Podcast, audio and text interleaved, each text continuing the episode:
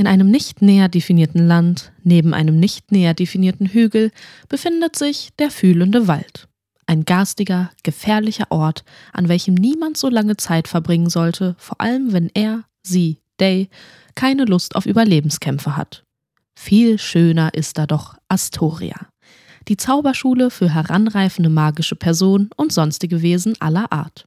Ein Ort des Wachstums, der Weisheit und auch des Genusses.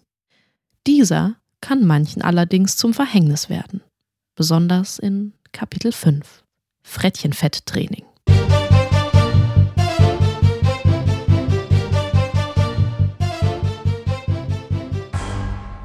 Ich muss dringend abnehmen.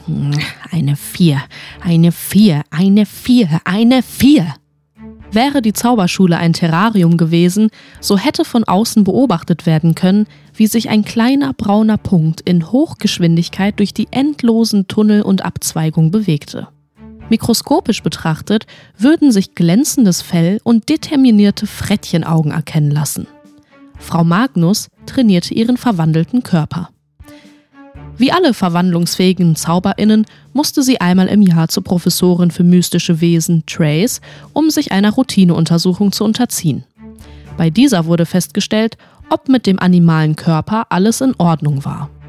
Eine 3 war durchschnittlich für Frettchenkörperfett, aber eine 4 hieß leicht übergewichtig zu sein. Als Frettchen hatte sie bisher immer eine konstante 2 halten können, doch in letzter Zeit hatte sie sich gehen lassen. Frau Magnus befürchtete, dass es an diesem neumodischen, positiven Body Talk lag, den ihre Studierenden kultivierten. Ständig gaben sie ihr Komplimente für ihr Aussehen und lobten ihre Kurven.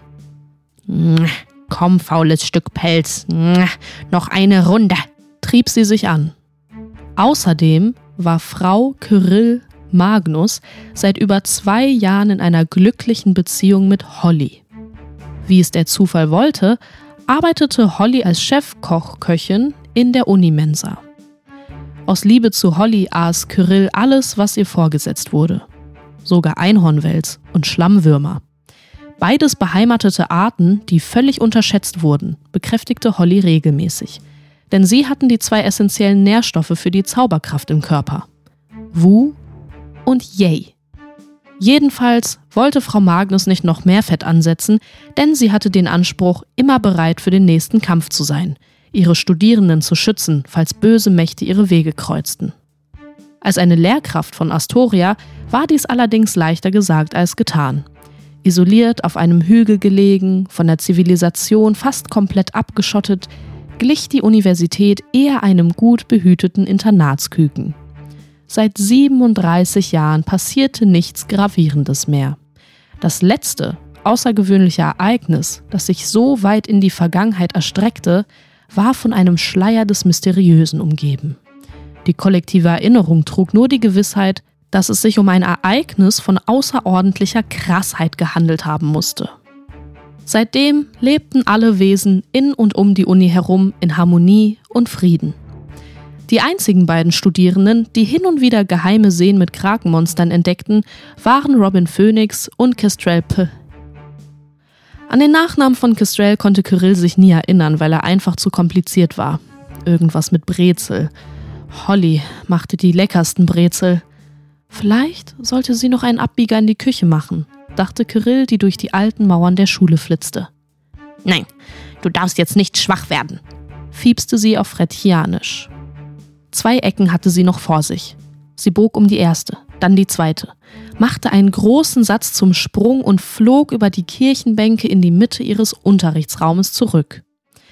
Dabei verwandelte sie sich elegant in ihre Menschenform und landete mit nackten Füßen auf kalten Marmorboden.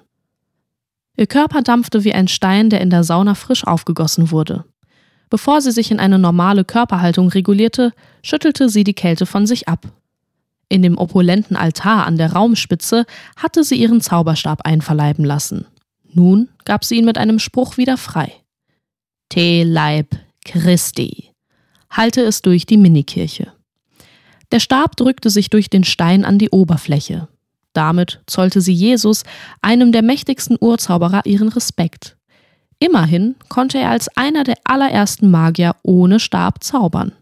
Die Gelegenheit, lateinische Worte für ihren Zauber auszusprechen, konnte sich Frau Magnus also in der jetzigen Manifestation des Raumes nicht verkneifen. Während sie den Stab aus dem Altar nahm, schien etwas in ihrem Zaubermantel zu flackern, der über der Kanzel hing.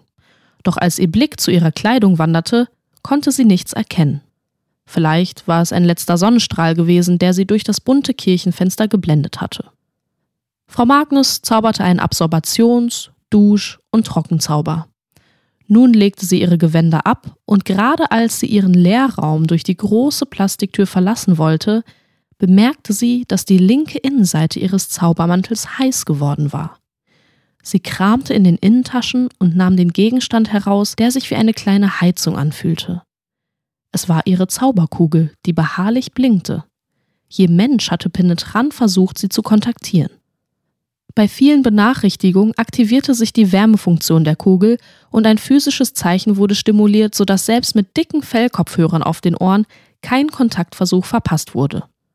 Da der Kontakt allerdings nicht bei ihr eingespeichert war, schloss Frau Magnus, dass es sich um Spam-Zauber handeln musste, die irgendwie an ihre Glaskugel Kurzweil gekommen waren. Sie vermutete, dass es im Zusammenhang mit der Kochkursanmeldung stand, die sie letztens abgeschlossen hatte.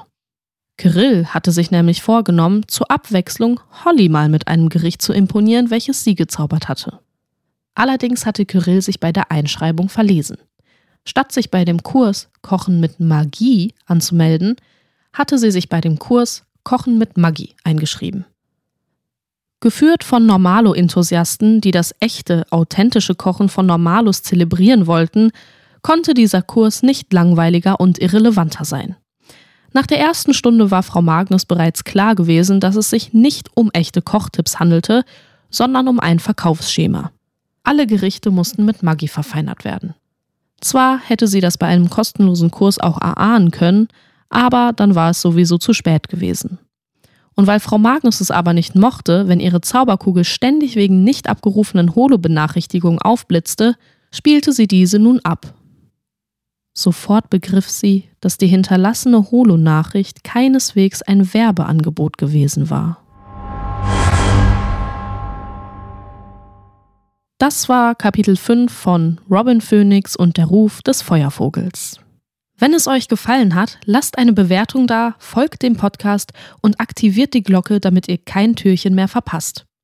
Unterstützen könnt ihr dieses Projekt über den Spendenlink in den Show Notes und indem ihr allen Mitwirkenden auf den sozialen Medien folgt. Vor jedem Kapitel könnt ihr außerdem in der Episodenbeschreibung lesen, ob es Contentwarnung gibt. Diese werden mit einem Zeitstempel angegeben. Mein Name ist Vicky Kubica und ich bedanke mich herzlich bei euch fürs Zuhören und wünsche euch viel Spaß beim Öffnen der nächsten Tür.